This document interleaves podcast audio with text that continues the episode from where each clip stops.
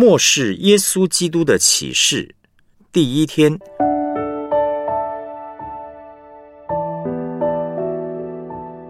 打开启示录的密码。末世耶稣基督的启示，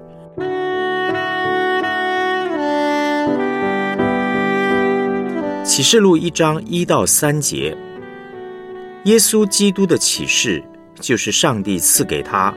叫他将必要快成的事指示他的众仆人，他就差遣使者小谕他的仆人约翰，约翰便将上帝的道和耶稣基督的见证，凡自己所看见的都证明出来。念这书上预言的和那些听见又遵守其中所记载的，都是有福的，因为日期近了。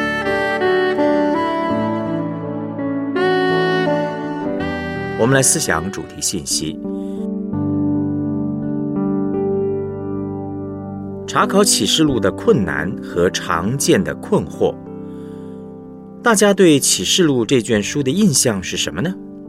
大家在读启示录时感觉是什么呢？很多弟兄姐妹对启示录的态度比较消极，不太想读。为什么呢？第一，很难读懂，启示录有太多的奥秘。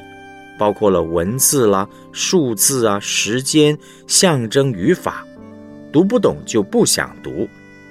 第二呢，觉得启示录太可怕了，又是龙，又是兽，又是伤，又是死，一大堆的灾难，读起来很不舒服。我也碰过少数的教会和基督徒，一谈到启示录就眉飞色舞，巴不得天天查考，天天传讲。因为他们把启示录当作预测国家前途、国际局势的天书，他们很认真的查考。比如说，启示录讲到的大巴比伦城，假如不是当时的罗马城，会是今天的哪个国家呢？哪个城市呢？是不是俄罗斯的莫斯科呢？还是美国的华盛顿呢？看到巴比伦城倾倒的记载。是不是可以对照到今天，算一算什么时候某个大国会垮台？还有谁是敌基督呢？六六六这个数字到底是指着什么样的一个人物呢？过去四十年，我看过很多解释启示录的书，也听过东西方的一些解经者说，那个敌基督是希特勒，是墨索里尼。是史达林等等。一九五八年一月一日，欧洲共同市场成立。有人说，当欧洲共同市场变成一个邦联或是联邦国家时，敌基督就要来了。一九九三年，欧盟成型，现在好像又要解体了。那位传说中的敌基督还是没有出现。有些热衷于查考启示录的基督徒和教会。讲来头头是道，弟兄姐妹听来却觉得怪怪的，也因此呢，就更害怕读启示录了。查考启示录的正确态度呢，是从末世耶稣基督的启示来着手。启示录明明说，读这卷书中的预言的人是有福的，在第一章第三节的经文说，念着书上预言的和那些听见。又遵守其中所记载的，都是有福的，因为日期近了。所以我们要读启示录，一定要读。那么该用什么样的心态来读才是正确的呢？就好像开电脑要输入密码才看得到里面的资料一样，要读得懂，正确的查考启示录，需要使用一个密码。整卷启示录的中心思想。是第一章第一节所说的，耶稣基督的启示，这个就是密码。耶稣基督的启示就是上帝赐给他，叫他将必要快成的事指示他的众仆人。启示录记载了许多有关末世的预言。末世是指主耶稣第一次来和第二次来中间的这段时期。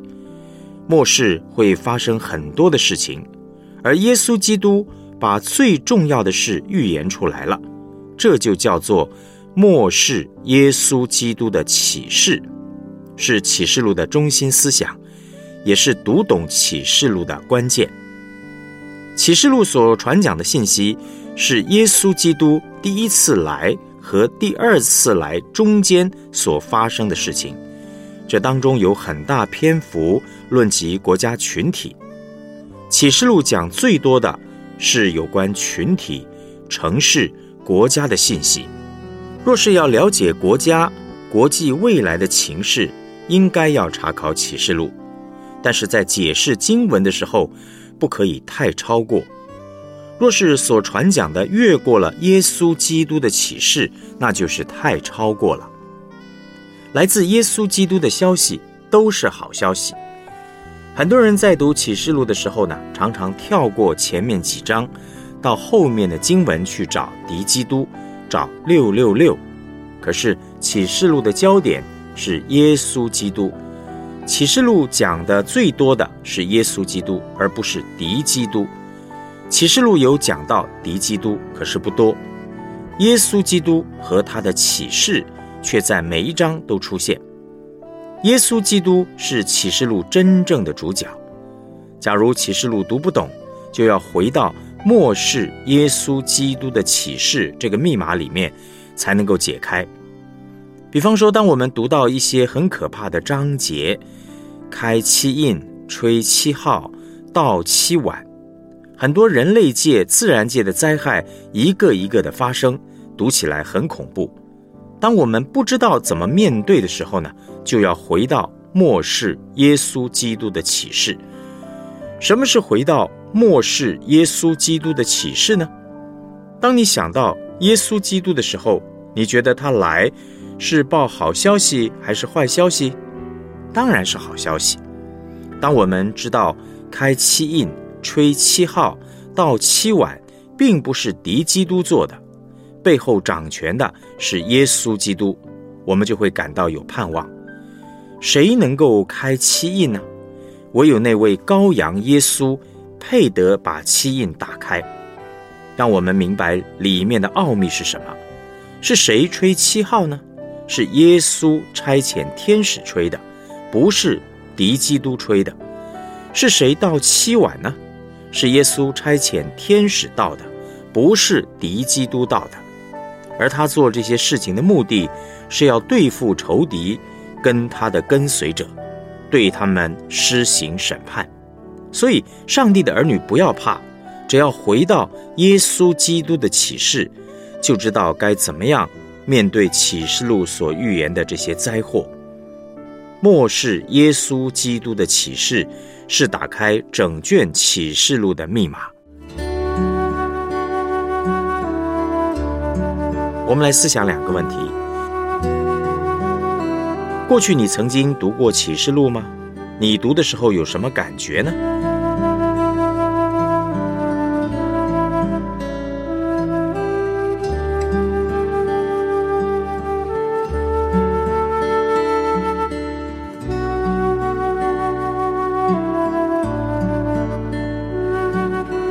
今天的信息告诉我们，末世耶稣基督的启示是好消息还是坏消息？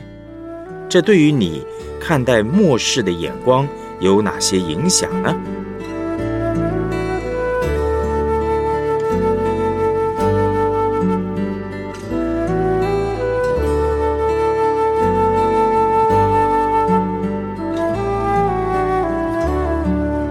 我们一起献上祷告。主耶稣，你是坐在宝座上的被杀羔羊，你配得我的敬拜和尊崇。我要赞美你，因你的作为奇妙可畏。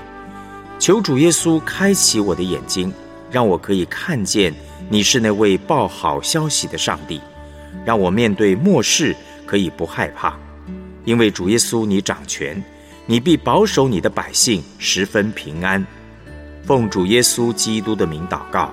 阿门。